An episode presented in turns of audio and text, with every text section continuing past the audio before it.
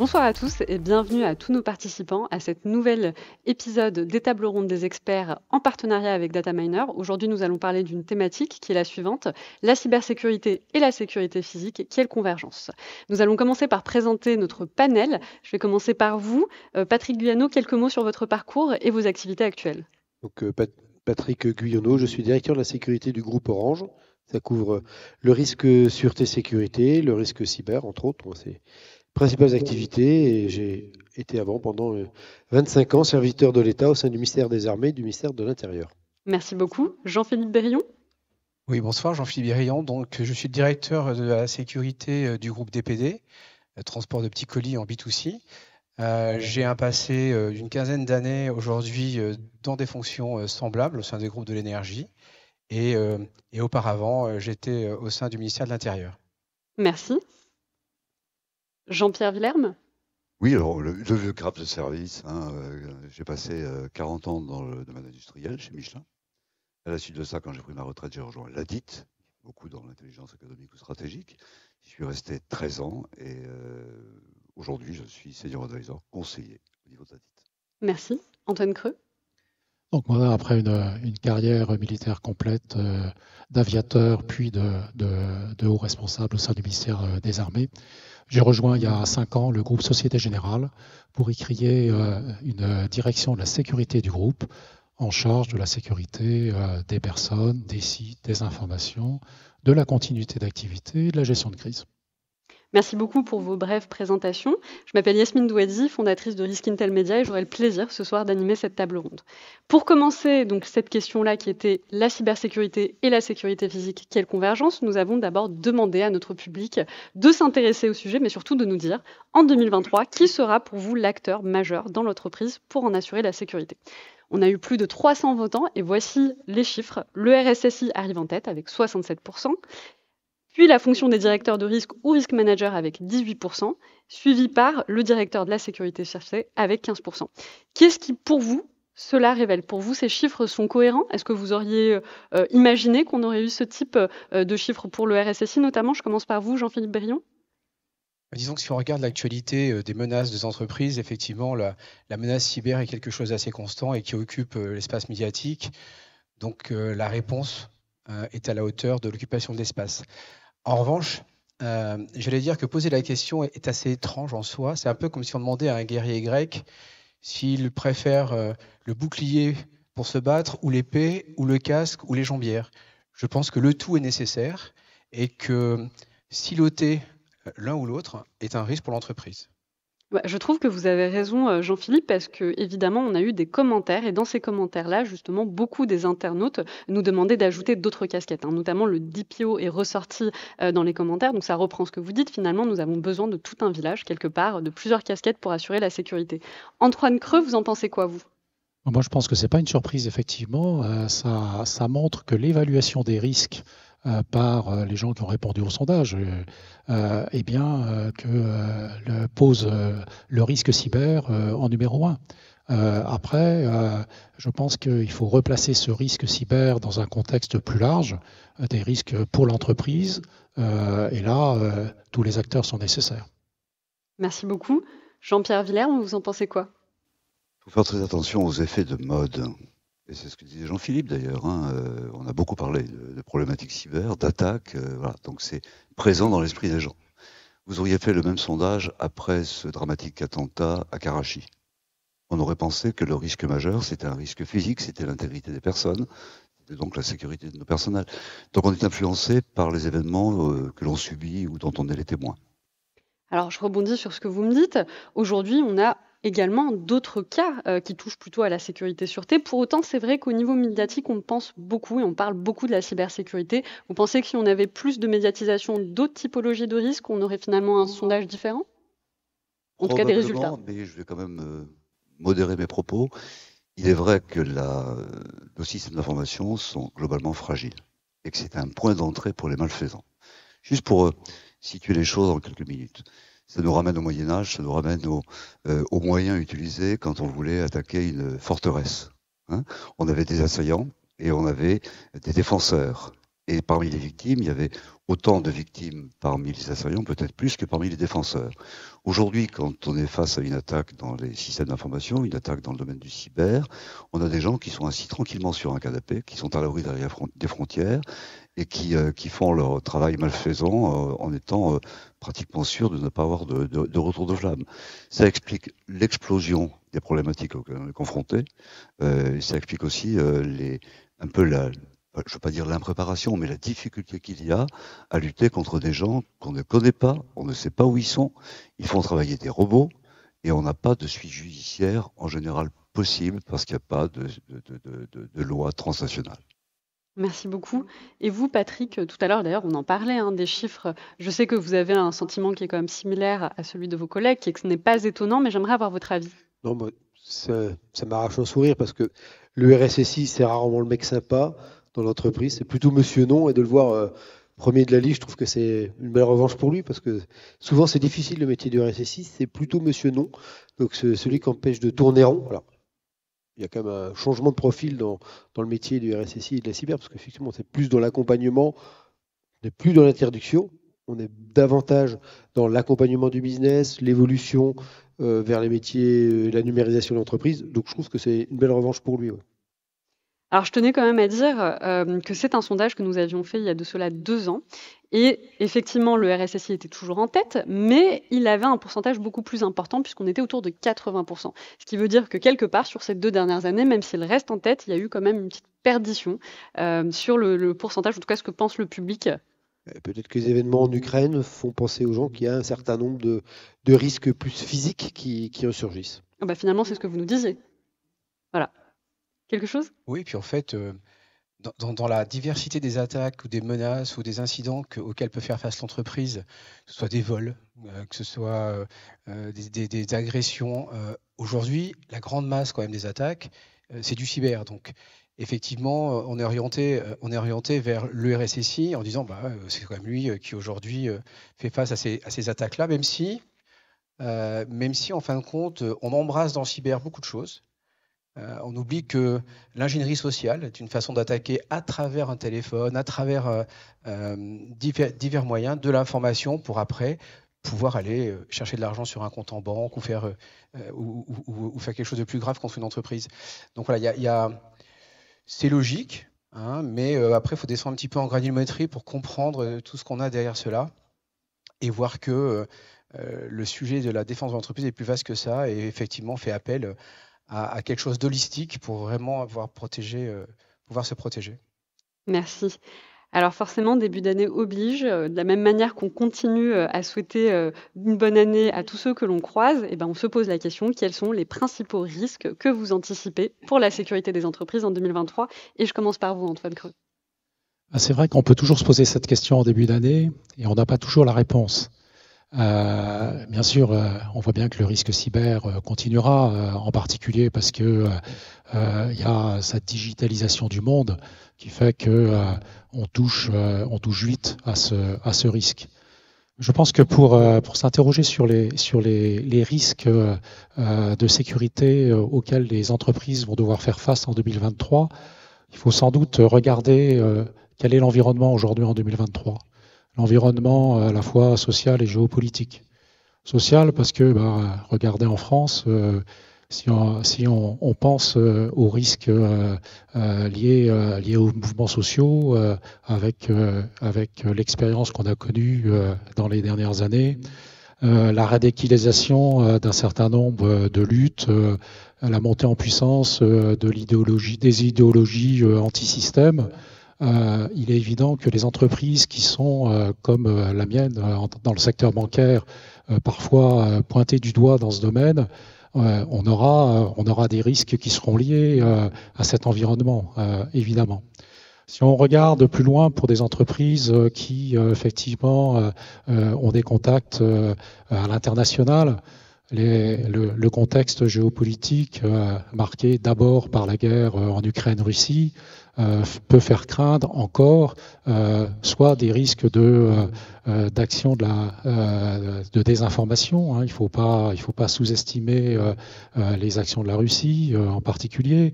Il faut pas sous-estimer sa, sa, capacité dans le domaine cyber, même si jusqu'à présent on a on a constaté peu d'actions euh, qui nous ont touchés euh, liées à cette crise, ne sous-estimons pas euh, les capacités de, la Russie. Après, si on regarde plus largement, en Afrique par exemple, le risque terroriste reste très fort. Hein. on voit bien euh, la descente euh, euh, des actions de, groupes terroristes bien au sud de la bande sahélienne et la descente vers le golfe de Guinée. on voit bien les risques politiques dans un grand nombre de pays. Regardez le nombre de coups d'État qu'on a eu ces derniers mois dans les pays africains.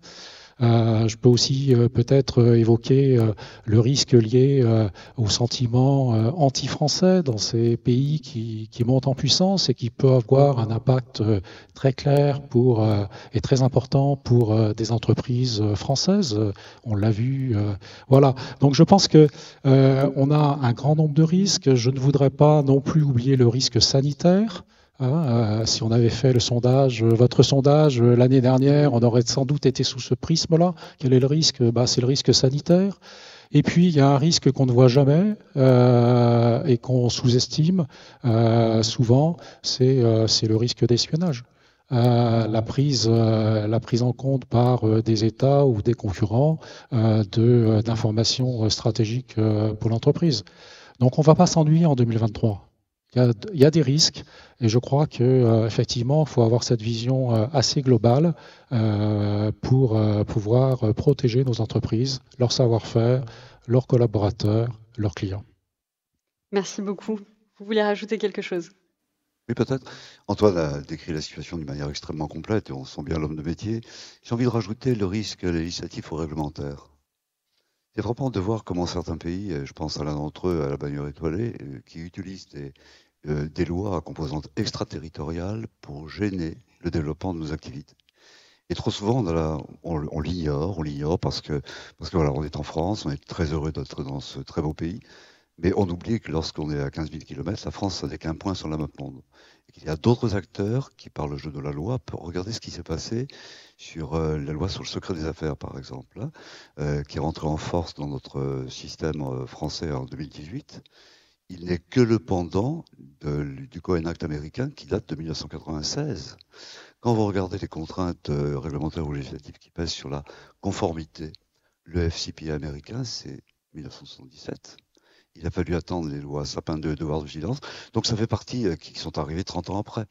Ce qui veut dire que lorsqu'on veut euh, c'est un exercice difficile de lister les, écueils devant nous, de lister les risques auxquels on est confronté, et on n'échappera pas à une, analyse froide euh, qui partira de deux mots-clés. Où sont les menaces dans nos activités Quelles sont nos vulnérabilités?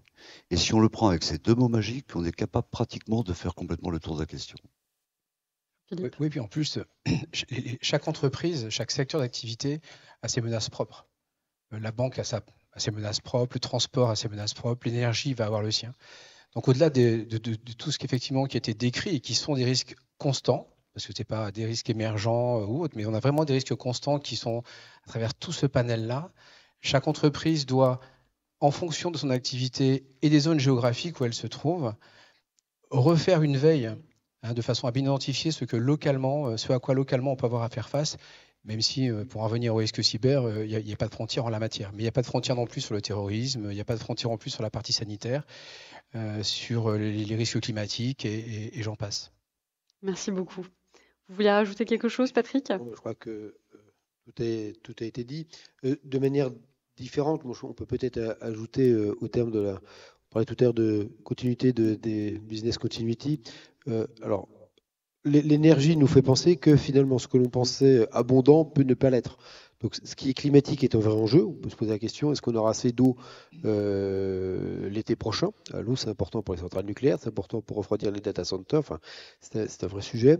Et puis, euh, est-ce qu'on aura assez de composants? Est-ce que la conflictualité entre les États-Unis, la Chine, Taïwan, est-ce que ça peut ralentir des flux logistiques ou couper des choses? Donc voilà, c'est aussi une dimension en fait euh, à prendre.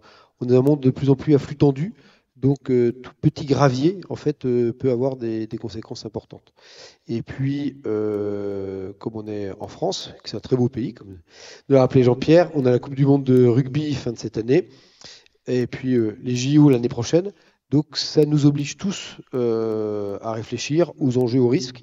il y en a qui sont plus exposés, hein, c'est le cas d'Orange puisqu'on est sponsor, mais ça oblige tout le monde à se dire ben, on aura des événements particuliers, beaucoup de touristes qui vont venir, euh, ben, donc forcément, euh, des risques euh, liés à ça et les anticiper dès maintenant, dès 2023 pour 2024, c'est déjà être en retard. Merci beaucoup. Alors, nous allons revenir sur la question justement de la cybersécurité et de la sécurité physique, et notamment au niveau de la gouvernance. Est-ce que selon vous, vous pensez qu'aujourd'hui, une entreprise doit lier la gouvernance de la cybersécurité et de la sécurité physique vers un modèle beaucoup plus 360 Je vais commencer par vous, Patrick, puisqu'en plus, vous avez les deux casquettes. Exactement. Donc voilà, donc chez Orange, on a décidé de, traiter le sujet sécurité globale, c'est vraiment une, vision 360 euh, des sources de risque pour traiter, euh, réduire euh, le plus possible les impacts. Donc on a cette vision, on essaie d'être très cohérent. Alors je vais donner toujours un exemple. L'événement, l'exemple c'est je prends l'événement redouté, se faire voler des données. on ne peut pas avoir plusieurs discours sur le, vol de données. On ne peut pas avoir quelqu'un qui parle du risque euh, à ce qui traîne dans les poubelles, les sujets d'accès, qui, euh, qui fait les sauvegardes, enfin la maintenance sur les photocopieurs, puis traiter par ailleurs avec un autre message les sujets de euh, vol de données informatiques. Donc on dit, il faut un seul message, il y a des données qui sont plus ou moins stratégiques dans l'entreprise, il faut les, les, protéger, et on les protège tous azimuts, que ce soit le papier dans la poubelle, que ce soit ce qui traîne sur le photocopieur, ce qu'on raconte au café en face du bureau, voilà, donc, et aussi évidemment les menaces de phishing, etc. etc. Donc ça permet d'avoir euh, un discours plus complet, plus global, et ce qu'on espère, dans les mesures, au-delà du discours, d'être plus cohérent. Merci beaucoup. Jean-Philippe Berrion, je sais que cette question de gouvernance, euh, vous, la, vous la prenez en charge, vous en parlez beaucoup. Est-ce que vous pouvez nous dire quelques mots? Oui, c'est un vieux sujet. Hein. On a commencé à travailler sur ces sujets-là en 2009, à intégrer les RSSI euh, dans la, dans la, dans la vision globale de la sécurité. Euh, je crois qu'il n'y a rien de pire euh, que traiter les choses en silo, j'y reviens. Et, en fait, quand on analyse de loin la problématique de la sécurité, pour les entreprises, mais en général, on a toujours des États, des organisations, criminelles ou pas, des individus qui veulent s'en prendre à des États, des organisations ou des individus. Et ce qui va changer, c'est le vecteur.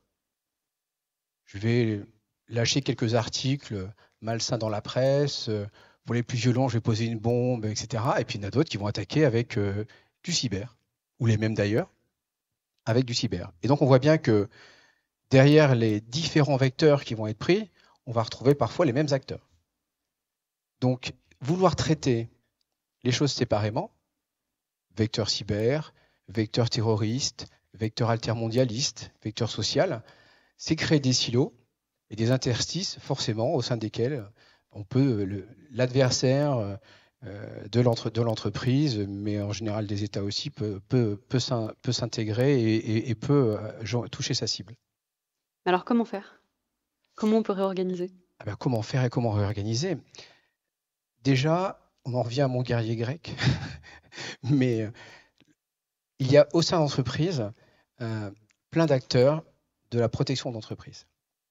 Dans le, dans le sondage, on parlait, euh, on parlait du directeur, du manager, manager des risques, etc. et ça tombe bien parce que hier soir, on avait un débat sur ce sujet-là, quelle était l'interaction entre le, le, manager des risques et le risk manager et le, directeur de la sécurité? On voit bien qu'il y a une complémentarité. Il y a quelqu'un qui est un méthodologiste, qui va, qui va avoir besoin euh, des praticiens pour pouvoir identifier quels sont les risques, comment les traiter et, faire en sorte que l'entreprise soit couverte le mieux possible. Donc, c'est quand même l'union des forces qui va permettre de faire face et, surtout une vision absolument 360 avec une constante, même si on est sur une, attaque de cyber, puisque c'est un, peu le sujet quand même, la constante, euh, c'est que derrière un ordinateur, derrière euh, une attaque, il, y a quelqu'un qui l'a déclenché. Il y, a, un humain derrière. Euh, si on prend l'exemple, si on prend l'exemple des, attaques des centrifuges iraniennes avec Stuxnet, c'est quelqu'un qui est rentré sur le site et puis qui a pu plugger une clé USB et qui a amené le, virus. Euh, avec la réponse que ça a apporté euh, quelques années après avec le virus Shamoun sur, Aramco. 30 000 ordinateurs euh, stoppés. Et les conséquences de ces attaques, donc attaques pilotées ou organisées avec la contribution de l'humain, les conséquences, elles sont aussi sur ce triptyque-là. Elles ont des conséquences digitales, donc des organisations des systèmes informatiques. Elles ont des, conséquences sur les systèmes de fonctionnement de l'entreprise, de production, on va avoir des lignes de production qui vont s'arrêter, qui vont être bloquées. On va avoir des ordinateurs qui vont plus pouvoir fonctionner. Euh, la banque le sait, s'il n'y a plus d'ordinateurs dans une banque, tout s'arrête. Euh, voilà, on va avoir des data centers qui peuvent être bloqués, et puis on va avoir des conséquences humaines. qu'on peut, si, on manipule des, euh, des réseaux de, transport, on peut avoir des, des, trains, des avions, des gens qui meurent. Et, et cette logique-là, en fait, à la fois de la construction de l'attaque et des conséquences des attaques, bah, il faut qu'on la retrouve de façon à ce qu'au sein de l'entreprise, tous ceux qui peuvent amener quelque chose euh, pour construire cette, euh, cette défense totalement euh, étanche, eh bien, soient organisés de façon à, y pouvoir bien répondre. Et dans la sécurité, le métier du directeur de la sécurité, un directeur de la sécurité, quand vous nous avez demandé, on protège les biens, les personnes, et puis le développement et le business de l'entreprise. Et donc, on a une, approche obligatoirement large et, totalement horizontale de ce métier-là, et en particulier du facteur humain. Et c'est pour ça que, sans dire qui est le meilleur ou le moins, ce n'est pas le sujet. il n'y a pas de meilleur pour défendre l'entreprise et plus mauvais. Chacun y contribue. Et donc, le directeur de la sécurité euh, aujourd'hui dans l'entreprise, parce qu'il a cette euh, culture du facteur humain combinée avec des facteurs plus techniques, est le plus à même de pouvoir coordonner ces moyens-là. Merci beaucoup. Antoine Creux, pour vous, quel type de gouvernance vous préconisez? Évidemment, euh, moi j'ai aussi, euh, comme Patrick et Jean-Philippe, cette approche globale de la sécurité. Et euh, je pense qu'aujourd'hui, les menaces étant euh, transverses, parce que, euh, comme le soulignait Jean-Philippe, c'est bien l'objectif qui est, qui est, qui est à rechercher, à prendre en compte, et non pas forcément le mode d'action qui peut s'exprimer d'ailleurs par différents modes d'action pour atteindre l'objectif. Donc, si on veut pouvoir anticiper, si on veut pouvoir réagir, si on veut pouvoir gérer une crise, il faut bien rassembler une équipe, il faut bien qu'on ait cette vision globale. Et je pense qu'il faut, euh, au-delà des équipes de sécurité, avoir une très grande proximité avec les métiers. Parce que c'est leur activité qu'on protège, c'est leur activité euh, dont on veut euh, permettre le développement. Donc, je crois que c'est toute une toute une, une équipe au sens large du terme qui doit être rassemblée et euh, bien sûr bénéficier euh, euh, de cette vision globale au service de la direction générale qui doit aussi, elle, montrer cette confiance dans, l'ensemble de, de, de, cette approche et bien identifier et transmettre ce qui est stratégique pour l'entreprise. Parce que évidemment, on peut pas. L'objectif, c'est pas de tout protéger au même niveau. Il faut qu'on sache ce qui est stratégique pour l'entreprise, et ça, euh, c'est essentiel pour euh, euh, qu'on atteigne l'objectif de protéger l'activité. Merci beaucoup. J'ai envie d'aller tout à fait dans ton sens pour faire une petite remarque. on ne peut pas mettre en place une, des solutions efficaces si on n'a pas commencé à réfléchir d'abord l'objectif. Et ce que je vois souvent, c'est qu'on va raisonner des solutions, on va raisonner bonnes pratiques, mais si on a oublié l'objectif, on va passer à côté du sujet. Quand on parle de confidentialité, d'atteinte à la confidentialité, donc de risque d'espionnage, la première des choses à faire quand même, c'est de recenser quelles sont les informations les plus précieuses et les plus sensibles. Donc la notion de classification est, une démarche, mais absolument nécessaire pour euh, avant d'imaginer quelque solution que ce soit.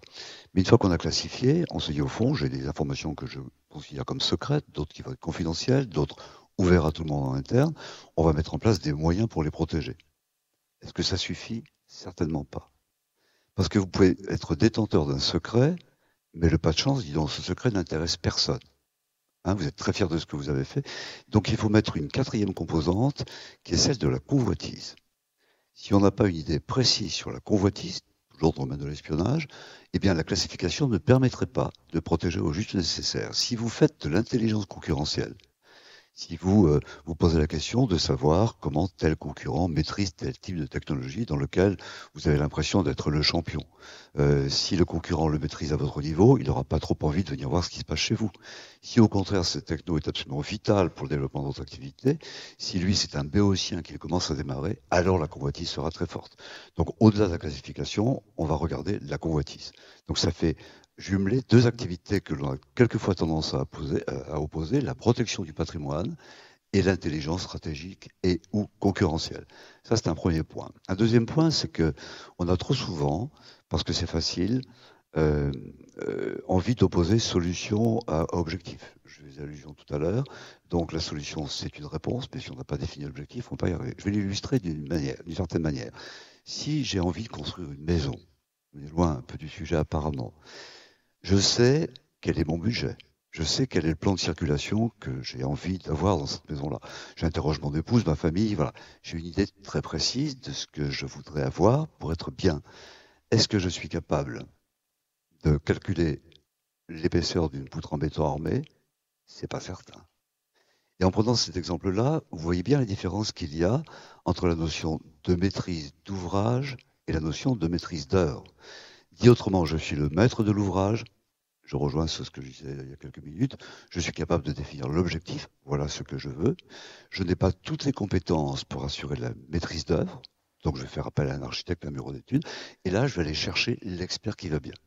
C'est pour ça que là, savoir si le directeur sûreté doit intégrer le RSSI, doit intégrer, c'est presque un faux problème.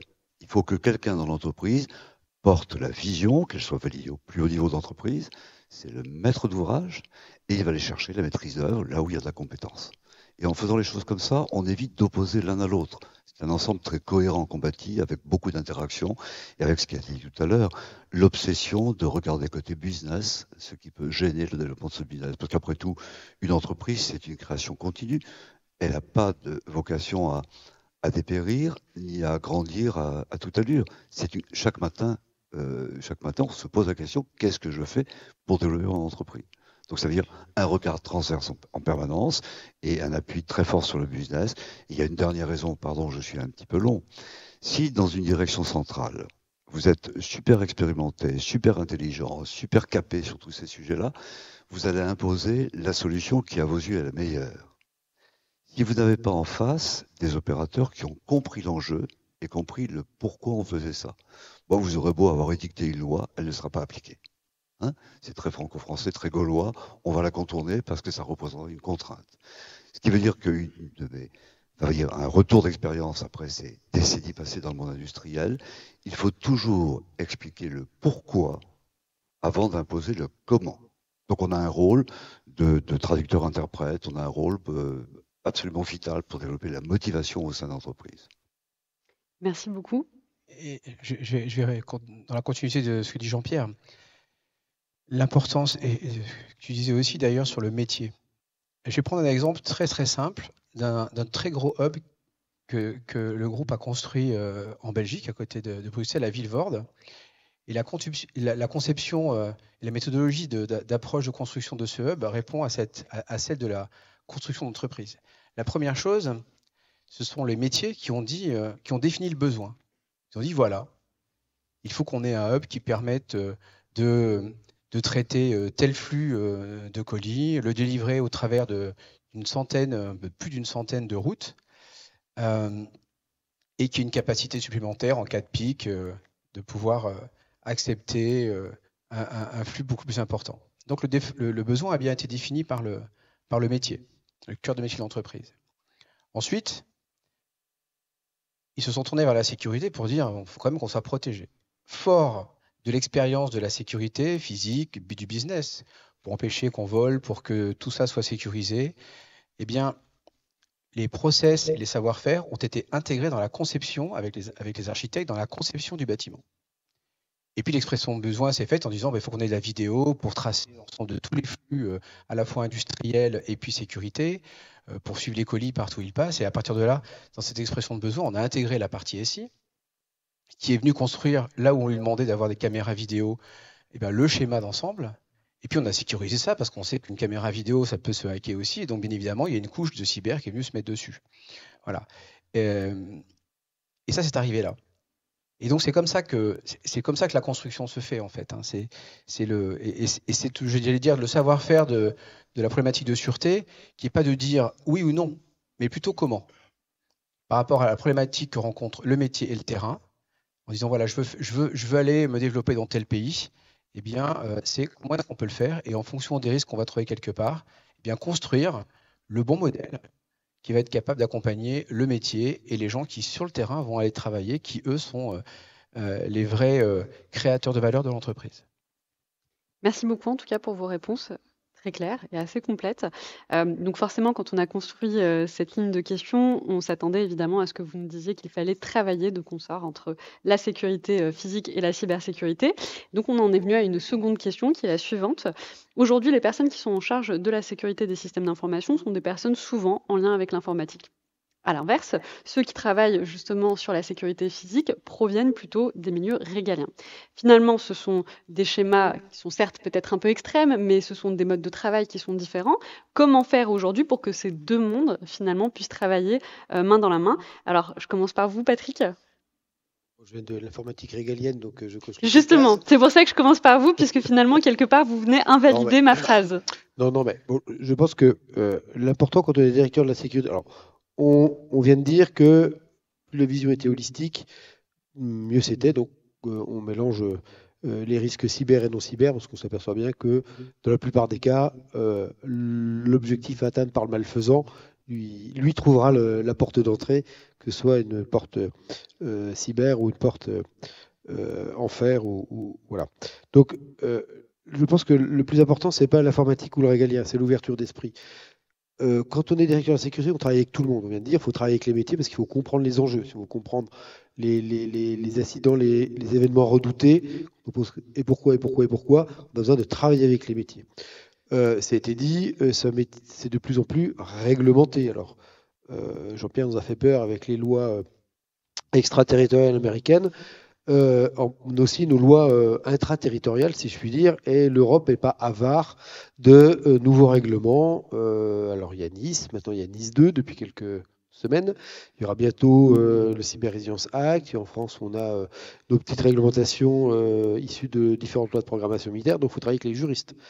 Ah, il y a le RGPD, il faut travailler aussi avec les juristes, la DPO, la direction de la protection des, données. Bon, dans les entreprises, n'y a pas forcément aussi la direction de la sécurité. Euh, tout ça, ça coûte. Il faut démontrer qu'il faut investir, donc il faut travailler avec les finances. Donc oui, c'est un métier, en fait, la direction de la sécurité, c'est sans doute, en tout cas, un, de mes points d'étonnement en, arrivant dans le secteur privé, qui touche à tout et qui discute avec tout le monde. Donc, euh, j'allais dire, le plus important, c'est d'abord l'ouverture d'esprit, avant de savoir si on est régalien ou informatique. Le plus important, c'est d'écouter. Et deuxième sujet, euh, il me semble que c'était euh, plusieurs fois dit, mais donc il faut le redire, la le premier enjeu, c'est la sensibilisation de tous les salariés, du top management qui décide jusqu'à celui euh, qui, au quotidien, peut être victime euh, de l'attaque. Et la première ligne de défense, ce sont nos salariés. Donc il faut aussi avoir cette dimension euh, pédagogique ou des routes de communication bah, pour faire passer les messages sur différents tons à, ces différents niveaux. Donc voilà. Je suis régalien, why not? Informatique, peut-être. Mais l'important, je pense, c'est d'abord l'ouverture d'esprit et euh, savoir s'adapter pour développer le, bon discours, pour motiver tout le monde, sensibiliser tout le monde. je, crois, que le, premier combat du directeur de la sûreté, c'est la culture. Comment est-ce qu'il va arriver à instiller une vraie culture de la sécurité au sein de l'entreprise. Alors si elle a déjà, c'est génial. Hein. Parfait. Jean-Pierre vient d'une entreprise éminemment euh, culturelle en matière de sécurité, Maison Michelin, mais euh, tout le monde n'a pas cette culture-là et toutes les entreprises ne sont pas égales devant cette, euh, cette culture. qui manque peut-être, ça a souvent été dit, qui manque peut-être dans les écoles de management ou de formation, la sensibilisation à, la, culture de la menace sûreté n'est pas forcément constante dans, tous les, dans tous les cursus. Et, et, donc la sensibilisation est quelque chose d'important. Donc le premier combat, c'est vraiment la culture, parce que c'est avec une culture d'entreprise, de l'exemplarité managériale, la perception individuelle de risque et quand on est capable de comprendre que je suis euh, effectivement un vecteur potentiel de risque parce que eh bien, je peux laisser traîner mon badge ou perdre mon badge dans la rue, ne pas le déclarer et quelqu'un peut rentrer dans, les bâtiments parce que euh, euh, j'applique mal la politique du mot de passe ou j'ai un post-it sur lequel c'est marqué, eh bien, on peut, on peut, on peut avoir mon, on peut, on peut, pardon, rentrer sur ma messagerie ou je laisse mon ordinateur dans ma voiture le soir plutôt que de le ramener chez moi. Et donc là aussi, je suis un acteur du risque de sécurité. Donc le, le premier combat du directeur de la sûreté, et là aussi, il est éminemment horizontal, c'est d'être le porteur de cette culture au sein de l'entreprise. Forcément, on est obligé de se tourner vers vous. Alors, si vous le souhaitez. Euh, en fait, c'est très vrai ce que tu viens de dire. Je vais rajouter autre chose. Quand on est dans une maison, même à forte culture, euh, il faut quand même essayer de caractériser ce que veut faire l'entreprise dans ce domaine-là. Donc, pour être efficace, on n'échappe pas à une déclaration sûreté signé par le grand patron ou par le directeur général, qui démontre dès le départ qu'on est dans un domaine qui fait partie du non négociable.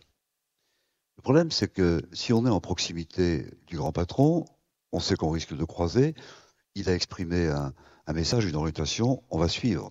Si on est à l'autre bout de la planète, on n'a pas grand-chose à faire de ce qu'a dit le grand patron. Donc ça veut dire qu'il faut trouver un mécanisme qui permet, un, de donner le cap, c'est la vision d'entreprise, et ça peut être quelque chose de très court, c'est moins d'une page signée par le patron. On a besoin de services centraux qui vont donner des points de repère, qui vont donner, qui vont éditer des référentiels techniques. Dans l'entreprise, c'est comme ça qu'on pratique. Est-ce que je veux un contrôle d'accès avec des tourniquets? Est-ce que je veux un système de hachoir Enfin, je fais des choix. Donc c'est un référentiel technique. Mais lorsque je suis à nouveau à 10 000 ou 15 000 ou 18 000 kilomètres, ça ne suffit pas. Donc l'idée, c'est de dire, on prend la contrainte imposée par l'entreprise, donc la vision du patron, les référentiels techniques, et on demande à l'équipe sur place de regarder, d'ouvrir les yeux sur des risques spécifiques liés à son environnement, qu'on ne voit pas forcément quand on est très loin, et d'adapter ce document-là à ces risques qu'ils ont identifiés, voire à des contraintes législatives ou réglementaires locales. Donc du coup, le document exécutoire va être signé par le responsable de la zone ou le responsable de l'usine. Et c'est votre hiérarchie vous êtes en charge de l'usine. Et vous avez plutôt envie de répondre à l'orientation donnée par votre hiérarchique que par celui qui est à 15 000 km. Donc il faut escalader un petit peu tout cela pour arriver à un produit qui soit non discuté. Hein. et si vous mettez une petite couche d'explication du pourquoi avant d'imposer le comment, vous avez toutes les chances de gagner. Finalement, tout ça, c'est le travail d'équipe. C'est l'esprit d'équipe. Euh, avec, euh, euh, la, nécessité de se faire confiance, de savoir s'écouter, de savoir dialoguer, de, se respecter dans, chacun, avec chacun son parcours, qui peut être différent, mais qui apporte à l'entreprise. Et c'est bien parce qu'il y a cette diversité, qu'il y a cette richesse. Donc moi, je suis très attaché depuis toujours à, à, cet esprit d'équipe. Et je crois que c'est celui qui doit animer l'ensemble des directions de sécurité et au-delà, le travail qui est fait avec les métiers. Merci. Alors, quelles sont, selon vous, donc les trois recommandations majeures à donner en 2023, notamment aux entreprises, pour qu'elles puissent correctement se sécuriser? Je commence par vous, Jean-Philippe. Pardon, je vais revenir un peu sur ce que je disais. Hein. Que les présidents, que les CEO soient les premiers porteurs euh, du flambeau de la sécurité. Il y a un vieux dicton militaire qui dit euh, quand le chef s'assoit, la troupe se couche. Et ça, ça s'applique partout. Donc à un moment donné, il faut qu'il y ait quelqu'un qui porte la vision, et nos, présidents, nos CEO, nos directeurs généraux sont là pour ça, et c'est à eux de montrer la voie. Euh, et, je vais vous donner un exemple, donc ça c'est la, première chose. L'exemple, c'est que quand, on, met en place une, consigne, ou qu'on euh, déploie une, politique, je, n'écris pas par mail à mes directeurs de la sécurité. j'écris au CEO des filiales. Les directeurs sécurité sont en copie de copie. Ce sont eux qui sont chargés de mettre en musique ce que leur euh, président ou leur directeur général porte en termes de responsabilité, parce que c'est lui qui porte la responsabilité. C'est la première chose, que l'engagement managérial soit très fort, que comme euh, Antoine l'a très justement dit, on ne perd jamais de vue que c'est un travail d'équipe et qu'il n'y a ni meilleur, ni plus mauvais, mais qu'il y a un ensemble qui va concourir au succès de l'entreprise et qu'enfin, nous sommes tous à la disposition, au service des métiers qui, sur le terrain, ont des vrais besoins. Et donc, il faut qu'on leur dise comment on va pouvoir faire pour qu'ils créent la valeur dont l'entreprise a besoin. Voilà. Merci beaucoup, Antoine Creux. Alors moi, si je devais choisir euh, trois, euh, trois axes euh, pour relever les défis de, sécurité auxquels nous devrons faire face en 2023, mais et pas qu'en 2023 d'ailleurs, parce que c'est quand même, euh, c'est quand même euh, des axes que, que, que j'aime souligner en permanence. Le premier serait l'anticipation. Je pense qu'il faut euh, que euh, nous sachions anticiper euh, et être à l'écoute des signaux faibles, être toujours en train de douter, être capable de se remettre en cause. je crois que voilà, il faut qu'on sache imaginer les scénarios du pire. il faut anticiper. Deuxième, deuxième axe, c'est la coopération. Ça revient à, ce que ce qu'on a déjà évoqué, mais il faut qu'on sache euh, coopérer euh, au sein de l'entreprise euh, pour faire en sorte que on prenne bien en compte les différents défis de sécurité. Et au-delà, euh, moi, j'aime coopérer avec euh, euh, mes, camarades, collègues, directeurs sécurité des autres entreprises. je pense indispensable d'avoir des contacts avec les services de l'État. il faut qu'on sache se mettre dans cette position de coopération. Et enfin, là aussi, c'est quelque chose qui a été évoqué. Je pense que le, le, troisième terme que je choisirais, c'est la mobilisation parce que euh, pour réussir euh, à sécuriser notre activité, il faut que toute l'entreprise, tous les collaborateurs soient mobilisés. Et c'est euh, un de, un de nos défis, nous, directeurs de sécurité, de savoir mobiliser l'ensemble de l'entreprise. Donc anticipation, coopération et mobilisation. Merci beaucoup. J'aimerais revenir euh, sur euh, une information qui a défrayé la chronique ces quelques jours, qui est celle de Air France KLM, vous avez dû en entendre parler, euh, qui s'est retrouvée face à une cyberattaque et les données notamment personnelles de ses clients ont été divulguées. L'entreprise a donc demandé aux victimes de changer leur mot de passe et potentiellement de contacter également les autorités. Certains ont pointé du doigt le manque d'investissement de la société face à des failles qui étaient déjà connues. Donc ma question est la suivante, comment sensibiliser aujourd'hui un COMEX à investir dans la sécurité de son entreprise. Et puis j'aimerais aller plus loin. Quel est votre argument phare ou massu euh, dans ce type d'attaque? Je commence par vous, Patrick. Alors, euh, moi je dirais euh, deux choses. D'abord, nul est, à l'abri de, ce type de, désagrément. Absolument. On va discuter pendant des heures et des heures de la route cause. Mais voilà. Donc je pense qu'il faut que chaque entreprise avec humilité se dise ça peut nous arriver, même celle qui pense avoir un bon niveau, bah, parce qu'il y a toujours un malfaisant, pour reprendre le terme conditoire, il y a toujours un gars qui va être qui a envie de, de, faire du mal et qui va y passer du temps. Donc voilà. Donc on a beau avoir un certain niveau, euh, on est à l'abri de rien. Donc deux choses, ça revient un petit peu au terme que, que qui vient d'être évoqué, c'est l'anticipation. Euh, ok, alors quand ça arrive, comment on le voit et comment on réagit. Donc euh, la première chose, euh, comment C'est d'avoir en interne les moyens de détecter et de réagir, c'est de s'entraîner. Donc c'est de faire des exercices de crise, de faire des exercices direct team où on a des, hackers qui viennent titiller les systèmes et on regarde si les, sonnettes sonnent, si les gens du SOC réagissent. Donc il y a tout ce travail-là. Ensuite, vous me parliez du COMEX. Eh ben, je pense que, en tout cas moi je le pratique, euh, très régulièrement, euh, j'envoie des éléments à tous les membres du COMEX en disant bah, voilà où on en est, voilà où est le, est le niveau de menace cyber. Alors, euh, sur Orange, on a des tas d'activités différentes et variées. Alors, tout le monde connaît Orange pour, comment, ses activités de télécom. Donc, j'essaie de résumer les menaces du moment dans le domaine télécom. On est aussi une banque, donc j'essaie de résumer tous les cas de fraude qui peuvent arriver et en disant, en fait, finalement, oui, ça arrive, euh, ça n'arrive pas qu'aux autres, ça nous arrivera aussi. Donc d'avoir cette démarche de sensibilisation des membres du COMEX. deuxième sujet, donc un, c'est de l'information pour dire que ça n'arrivera pas qu'aux autres et il faut se préparer. Deuxième sujet qu'on essaie de, de systématiser, toute crise fait l'objet d'un rétex. Ça, c'est assez classique. Et on ajoute dans le rétex, au fait, combien ça coûte euh, combien ça a coûté la gestion de crise euh, bah, Pendant un moment, euh, on peut avoir des amendes, on a peut-être indemnisé des, victimes, on a une remédiation, on a des pertes d'exploitation. Donc, d'avoir un, peu une métrique et de dire voilà, telle crise, ça nous a coûté tant. Et ça, ça dessille un peu les yeux. finalement, à certains moments, j'hésite. Est-ce que je fais tel investissement? Est-ce que ça valait le coup? Ben voilà, Le coup, on le sait. Voilà, une crise de tel type, ça a coûté tant. Et je pense que c'est assez parlant parce que, alors je dis pas que l'argent est, le début et la fin de tout, mais quand même, ça aide dans, les décisions de se dire finalement, j'hésite à faire tel investissement, 100 000 euros, 150 000 euros, tel patch logiciel, je le fais, je le fais pas. Euh, bah, de, de comment? De mettre le coût de la conséquence de la mauvaise décision, de la non-décision, euh, intéressant. Troisième euh, levier, je veux dire, c'est le gaming. Il faut être un peu, un peu plus, plus moderne.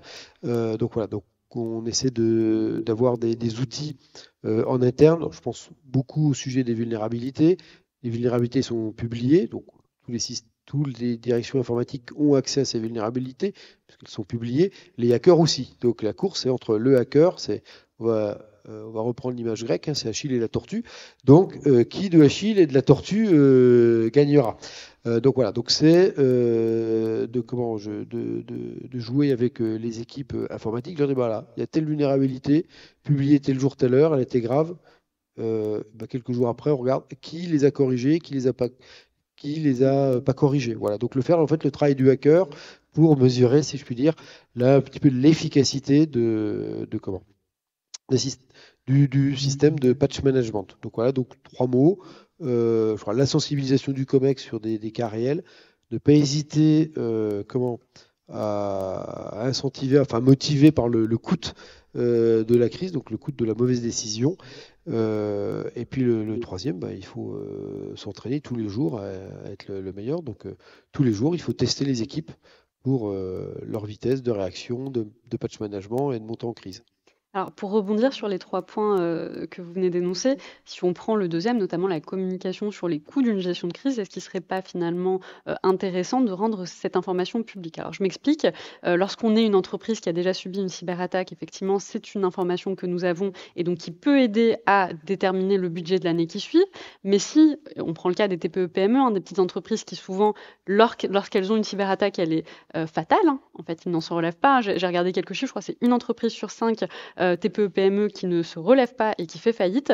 Alors, est-ce que ce genre d'information ne serait pas intéressante pour justement sensibiliser? Alors, moi, j'avais cité une fois dans un article un rapport de l'ONU qui parle des PME. C'est 60% des PME qui ont subi une cyberattaque meurent dans l'année.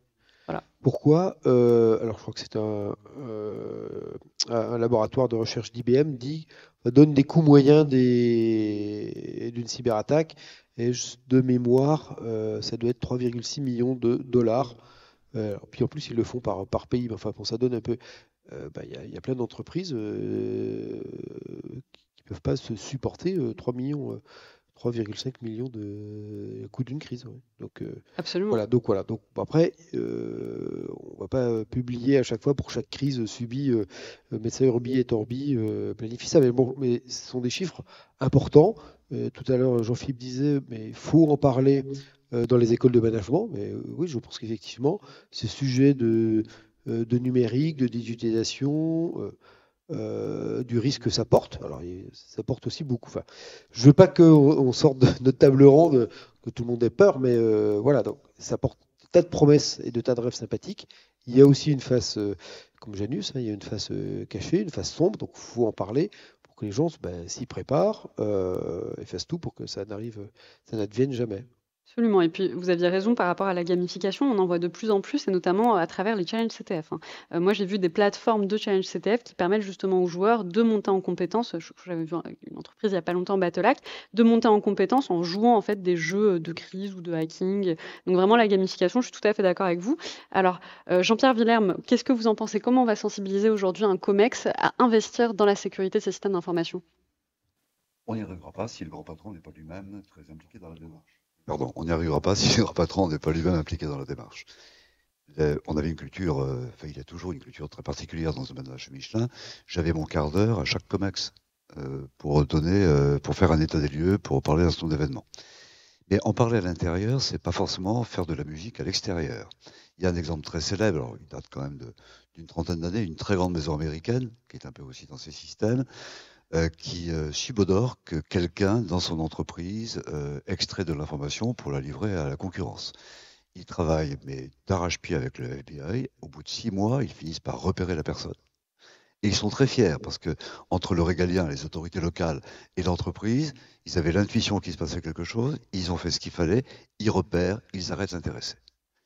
Et la directrice de communication de l'époque, euh, fière comme un petit banc, se dit ben voilà un bel événement dont je veux parler. Ça va démontrer que l'entreprise, elle est très soucieuse de tout ça, donc on publie un communiqué. Que croyez-vous qu'il se passa Le lendemain, l'action s'est effondrée. Parce que cette belle entreprise était réputée comme étant une espèce de forteresse. D'accord, on avait trouvé un espion qui avait été arrêté, mais ça veut dire qu'elle était quand même fragile. Donc, ce qui veut dire que c'est une chose de créer la motivation dont on parle à l'intérieur, c'est autre chose d'en parler à l'extérieur. Regardez ce qui se passe sur les ransomware. Il n'y a pas une attaque sur trois euh, qui fait l'objet d'un dépôt de plainte ou d'un signalement, parce qu'on n'ose pas en parler. Et sur ce thème-là, il se passe encore des choses très étranges. Il y a quelques semaines, je suis appelé par le directeur général d'une entreprise qui est victime d'un ransomware. On commence à approfondir le sujet. Je lui demande quel est le montant qui est exigé. Il n'ose pas me le dire. Au bout de quelques minutes, il finit par me dire 2 millions 4. Mais 2 millions 4, ça sort d'où? C'est c'est pas un chiffre totalement rond. Mhm. Et il finit par me dire c'est le montant assuré. Ce qui veut dire que le, malveillant avait d'abord euh, pénétré les systèmes de l'assurance pour voir quelles étaient les assurances qui avaient été souscrites, quels étaient les, enjeux, donc tels que voilà. Et donc ils avaient attaqué en toute connaissance de cause. Et qu'est-ce qui se passe en général? Si vous êtes attaqué et qu'on vous demande une rançon de ce type-là, il va y avoir dans l'entreprise des gens qui vont dire oui, alors on est couvert, donc on ne fait pas de musique, on paye et tout le monde s'écrase. Et c'est surtout ce qu'il ne faut pas faire. Donc voilà. Et donc, quand on a connaissance de ce genre d'événement, quand vous êtes devant un COMEX, vous leur montrez qu'effectivement, on ne joue pas. C'est quelque chose qui conditionne très directement le futur de l'entreprise. Puis un troisième point, mais c'est peut-être pas le lieu pour en parler, quand on bâtit une, approche euh, de sécurisation vis-à-vis de risques de confidentialité en particulier, moi j'attachais beaucoup d'importance à ce que l'on traite le problème sous trois piliers. Le premier pilier, c'est le secret. On a des dispositifs qui permettent de garantir le secret. On a aussi, et ce qui m'avait été signalé, c'est un grand patron français qui me l'avait fait toucher du doigt, il m'avait dit, mais chez Michelin, vous êtes d'accord, des ardents défenseurs du secret. Mais ça n'est pas mon problème. Donc je ne comprenais pas ce qu'il voulait me dire. Il me dit mon problème, il est complètement différent, il est celui de la vitesse. Il était, alors par discrétion, je ne veux pas dire de qui il s'agit, mais ils sont dans un oligopole propre, enfin proche du monde de, l'automobile, il recevait des cahiers des charges de ses clients dans le monde. Sa préoccupation, c'était d'aller plus vite que les concurrents en apportant la réponse à un coût économique acceptable. Donc, il développait énormément de coopération avec euh, des laboratoires, avec des universités. Puis un troisième pilier qui est important, c'est celui du brevet. On dit quelquefois que bah, le brevet, les Chinois sont des copieurs. C'est sûr. Mais il y a un certain nombre de cas dans lesquels il peut être de l'intérêt de ce pays-là de faire respecter une propriété intellectuelle. Et je peux vous affirmer que ça existe. Et si vous prenez l'approche selon ce triptyque, secret, brevet et vitesse, vous pouvez donner naissance à une stratégie de protection beaucoup plus complète. Mais ça impose d'être très proche du business. On ne peut pas le faire seul en étant une direction indépendante. D'accord, merci beaucoup. Euh, et vous, vous en pensez quoi, euh, Antoine Creux, justement? Comment on sensibilise euh, un COMEX? Alors d'abord, moi, j'ai beaucoup de chance parce que finalement, si, si mon directeur général a voulu créer une direction de la sécurité, c'est que il a bien senti à son niveau la nécessité de prendre en compte et la, la sécurité jusqu'au plus haut niveau de l'entreprise. Mais ce que j'ai remarqué, c'est l'impact que pouvait avoir un, un, exercice de crise au niveau du COMEX. Euh, faire, euh, ce type d'exercice euh, effectivement au plus haut niveau de l'entreprise montre bien finalement les atouts d'une direction de sécurité, montre bien les risques que l'entreprise peut avoir. Et, je pense que ça, ça oriente bien. Et là, on voit le, retour d'expérience. Après, quand on fait le rétexte de, ce type euh, d'exercice, euh, on a forcément des plans d'action qui mobilisent l'ensemble. Euh, donc, je pense que c'est aussi un moyen d'embarquer jusqu'au plus haut de, l'entreprise les enjeux de sécurité. Merci beaucoup. Alors nous arrivons à la fin de cette table ronde. Donc c'est la dernière question à vous donner la parole au public. Euh, je vais commencer par comment analysez-vous le mouvement vers une privatisation de la gestion de la sécurité?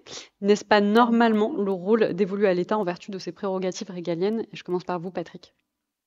Ah, euh, j'ai tendance à dire que plus les choses se norment et s'industrialisent, plus il est normal que les entreprises, comme une commodité, euh, comment euh, acquiert du service euh, à l'extérieur.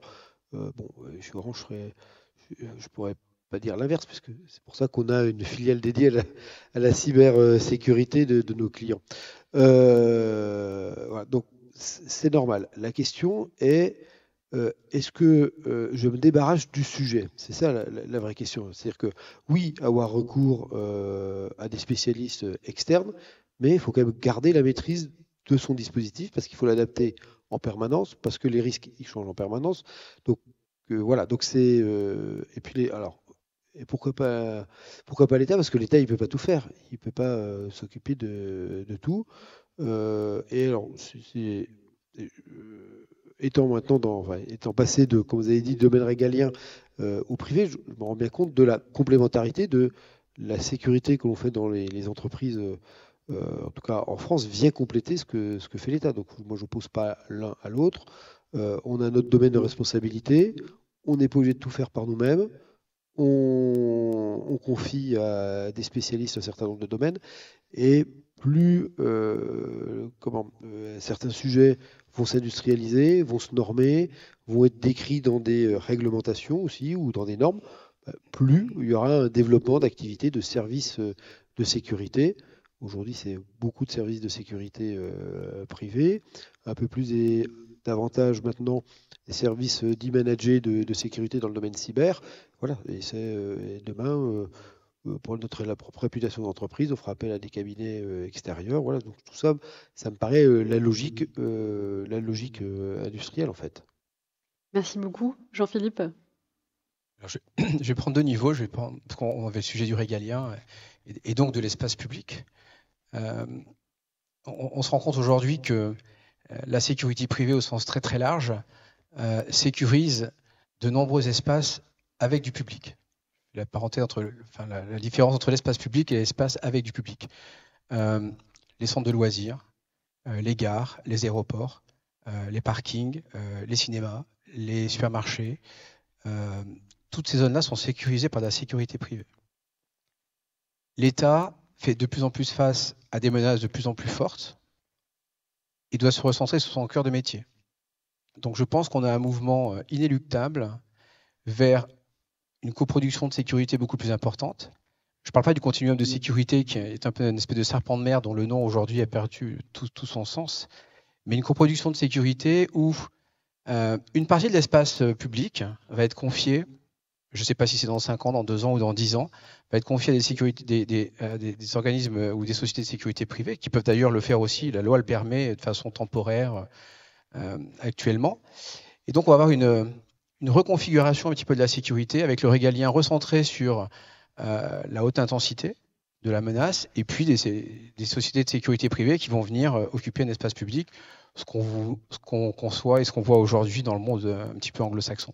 Et dans l'entreprise, on va avoir à peu près la même chose. On peut pas avoir, l'entreprise ne peut pas avoir à l'instant T tous les spécialistes dont elle a besoin pour faire face à des menaces qui peuvent être euh, euh, temporaires. Et donc, elle va aller chercher aussi euh, de la compétence, comme elle le fait dans d'autres domaines, juridiques, commercial, etc., ou, ou de l'IT. Elle va aller chercher la compétence qu'elle va qu'elle va embarquer pour traiter un sujet donné. Et là aussi, je suis absolument d'accord avec toi, on ne donne pas les clés de la maison.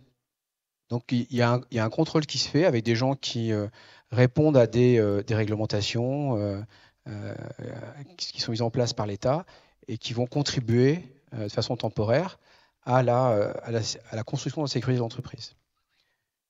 Il y a toujours un risque, il y a toujours un risque avec des externes qui viennent travailler pour l'entreprise. Euh, il y a un sujet qu'on n'a pas abordé, on a beaucoup discuté du risque en tant que tel, mais euh, la menace externe, on a beaucoup parlé, et puis il y a la menace euh, interne à l'entreprise, ce qu'on appelle le, vocable anglo-saxon, on ne voulait pas, est plutôt approprié, c'est les insiders. C'est les gens qui, à l'intérieur de l'entreprise, à un moment donné, dans une situation confortable, puisqu'ils sont dans les murs, vont pouvoir s'en prendre à elle pour des raisons diverses et variées, qui peuvent reprendre ce qu'on a vu, le terrorisme, l'altermondialisme, etc., ou seulement le fait que bah, le salarié estime avoir été maltraité et qu'il va falloir qu'il se venge, euh, et ainsi de suite. Et, donc ça, c'est quelque chose à prendre en compte aussi, euh, et, qui sera en et qui, est le, qui, sera en particulier euh, parfois difficile à traiter avec des consultants externes. Donc là aussi, peut-être revoir la façon de travailler avec ces consultants pour que l'octroi de droits sur la partie informatique, mais aussi sur la partie physique, permet, leur permet d'accomplir leur mission tout en euh, assurant la sécurité de l'entreprise. Si, euh, mais si on parle du rôle de, l'État et du rôle des entreprises, etc., euh, moi je pense qu'il faut aussi pas oublier finalement de souligner tout ce que les services de l'État euh, nous apporte euh, et dans, dans, les nombreuses euh, situations où il nous aide, que ce soit l'ANSI, le CERT France, que ce soit les services à l'étranger de nos ambassades, que ce soit le, le centre de crise des, des, affaires étrangères, que ce soit les services de sécurité, police, gendarmerie. Je crois qu'on a, on a un vrai lien, nous, directeurs de sécurité, avec l'ensemble de ces services et on mesure au quotidien ce qu'ils nous apportent. Donc bien sûr qu'on a chacun notre rôle pour euh, assurer la sécurité, mais euh, je pense qu'il contribue euh, de façon assez importante à la sécurité de nos entreprises et que ce lien est, pour nous essentiel. Merci beaucoup. Alors, nous allons passer la parole au public. Nous avons eu énormément de questions. Malheureusement, on ne pourra pas toutes les traiter. Cependant, on va commencer avec certaines et forcément, la première question ne m'étonne pas. Je vais vous la poser. Le RSSI doit être rattaché à la sûreté. Le RSSI dépend, aujourd'hui du DSI, me semble opportun. Enfin, c'est mon avis. Qu'en pensez-vous? Ben, je pense que le RSSI ne peut pas être rattaché au DSI pour une raison assez simple, puisqu'il il est en charge le contrôle de la sécurité du système d'information. C'est assez compliqué de contrôler son propre patron. Donc, a priori, le, RSSI doit être soit rattaché au directeur de la sûreté. Moi, j'ai vu par le passé, ça fonctionne très très bien et on, collabore bien. Soit une instance euh, dans laquelle on va retrouver plusieurs personnes, euh, y compris euh, le DSI et autres, mais qui va pouvoir être jugé parti et d'éviter justement d'être jugé parti. Donc, je pense qu'effectivement, comme tout organe de contrôle, bah, il faut l'extraire de la structure qui doit contrôler, sinon, à mon sens, ça pose un peu problème. Je dirais euh, que dans SSI, il y a sécurité et euh, système d'information. Donc il faut trouver euh, une organisation assez partagée dans un sens ou dans un autre, c'est au sens hiérarchique et fonctionnel, peu importe. L'essentiel, c'est qu'effectivement, on n'oublie jamais cette proximité que euh, les, euh, le SSI, les SSI doivent avoir avec les responsables de la sécurité et que on n'oublie jamais non plus qu'ils sont très proches des SI. Donc c'est indispensable, encore une fois, d'être dans cette approche vraiment d'équipe. Merci. Alors, nous allons passer à une autre question et je pense que vous allez vouloir y répondre. Est-ce que l'extraterritorialité de certains droits est un risque ou alors une donnée comme une autre? Est-ce qu'on essaie de porter atteinte à notre compétitivité via cela? Ah, on fait pas de politique ce soir. Force est de constater qu'en France et en Europe, nous sommes relativement candides. Et qu'en fait, chacun euh, voit midi à sa porte, chacun voit son propre intérêt. On a un peu du mal à prendre du recul pour voir euh, comment peuvent évoluer les menaces et ce qu'il faudrait faire. Bon, jusqu'à un certain point ou jusqu'à un certain temps, parce que si vous prenez la réglementation sur le RGPD, c'est typiquement euh, une réglementation qui a une vocation extraterritoriale. Donc on se plaint quelquefois en disant il y a le Cloud Act, il y a beaucoup d'autres réglementations américaines. On dispose aussi un peu de certains outils. Il faut les connaître il faut les utiliser. Puis il y a un deuxième point, on parle très souvent dans tous les métiers de normes et règlements, de normes ISO. Euh, certains n'ont que ça à la bouche en disant euh, je suis ISO 9002 donc je fais des produits de qualité. Ça n'a rien à voir. Je suis euh, ISO 14001 donc je suis soucieux de l'environnement. Ça n'a rien à voir. J'ai appliqué dans mes, dans mes opérations, dans mon organisation, toute la famille des ISO 27000 donc je suis bon. Ça n'a rien à voir. La norme n'est que l'instrument qui vous permet de, d'éclairer le chemin, d'organiser le cheminement. Ça, prouve l'existence d'une démarche la norme est associée à une certification. Ça ne prouve pas l'efficacité de son application. Donc il faut bien faire la différence et on a du mal à faire comprendre ce thème-là. Donc ça veut dire que si on veut ne pas être prisonnier de, de, de, de, de pas de malfaisants, mais de gens un petit peu malicieux qui vont imposer une composante extraterritoriale à leur loi, il faut qu'on accepte ou qu'on ait la volonté de rentrer dans le système pour participer à l'élaboration des normes, par exemple. Et là, quand on regarde d'assez près, on n'a pas suffisamment de Français présents dans les organismes normatifs internationaux, à l'ISO par exemple. Hein. Et ça avait été euh, une discussion que j'avais eue avec un, ministre qui était en charge du sujet et qui me disait mais si, mais si, on a beaucoup, beaucoup de Français. Mais non, mais non. En termes statistiques, on avait suffisamment de Français présents dans les groupes techniques qui construisaient les normes, mais celui qui a le lead, qui va orienter la philosophie de la norme, c'est le président du groupe de travail. Et on n'était jamais présent. La France n'était jamais représentée à ses postes de président. Donc on a laissé passer des opportunités, on a été donc piégé par des choses qu'on aurait eu euh, le, bon goût de, euh, sur lequel on aurait eu le bon goût d'intervenir en amont. Merci beaucoup. Alors, il y, avait une question finalement, mais qui répond parfaitement à ce que vous disiez, Jean-Philippe Bayon, donc je vous, la je vous la lis quand même. Avoir le, RSSI au sein de la DSI, n'est-ce pas être juge et parti? Finalement, c'est exactement ce que vous répondiez tout à l'heure à la question euh, précédente. Alors, prochaine question. Je vous la pose. Au vu de l'anecdote sur l'assurance cyber, est-ce que c'est une bonne idée ou est-ce que pardon, est-ce que c'est une bonne idée ou est-ce que c'est une idée qui risque de donner des idées à des personnes mal intentionnées? Vous voulez que je réponde? Je vous en prie. Dans une phase de ma vie, je faisais de la recherche, c'était pendant que je préparais ma thèse de docteur ingénieur, et j'ai reçu un soviétique qui avait 45 ans, qui était membre de l'Académie des, sciences de Moscou, donc quelqu'un de bien, bien câblé. Euh. Il n'avait pas de voiture à cet âge-là. Il espérait avoir sa première voiture à 52 ans. C'était la règle dans le monde soviétique. Donc moi j'étais encore euh, doctorant, j'avais déjà ma voiture, donc il trouvait ça, il enviait la situation. Et on a parlé assurance. Il m'a dit, mais en France, vous êtes obligé d'avoir une assurance? Ben oui. Nous, en URSS, on n'est pas obligé. On l'appelle le droit à tuer. Ah. Donc c'est une anecdote qui est extrêmement parlante. Si le fait d'avoir contracté une assurance vous donne le droit de faire n'importe quoi parce que vous serez couvert, c'est certainement pas très vertueux comme approche. Donc vous voyez que là, il faut mettre. Euh, alors ça, ça amène une, autre, un autre type d'échange, de discussion. Quand une entreprise va négocier un contrat d'assurance avec son, euh, avec un assureur, voire avec une banque qui rentre souvent dans l'assurance, euh, la question est de savoir quel est le niveau qui va être couvert, et pour l'assureur, jusqu'où on va l'obliger à sortir quelques pesettes de sa poche. Et c'est là, si vous suivez l'actualité, il y a euh, une approche qui a été, dans laquelle on trouve euh, quelques grandes entreprises françaises qui ont inventé le principe de captive. Vous savez sans doute ce que c'est. Vous avez, et on avait la situation, on avait ce genre d'organisation chez Michelin, jusqu'à un certain moment, à un certain montant, c'est l'entreprise qui assume les conséquences de l'événement non désirable qui s'est produit. Et c'est au-delà d'une certaine limite que ça correspond à l'effet de la franchise, par exemple. Hein. Donc ça amène l'entreprise à devenir vertueuse pour éviter d'avoir à consommer ses propres ressources. Donc c'est la captive. Simplement aujourd'hui, en matière de cyber, une entreprise, quelle que soit sa taille en France, n'a pas le dos ou les épaules suffisamment larges pour avoir une captive d'un niveau satisfaisant. Donc il y a aujourd'hui quatre grandes entreprises françaises qui se sont mises ensemble et qui ont fait, qui ont mutualisé leur captive. Et c'est probablement une voie extrêmement intéressante.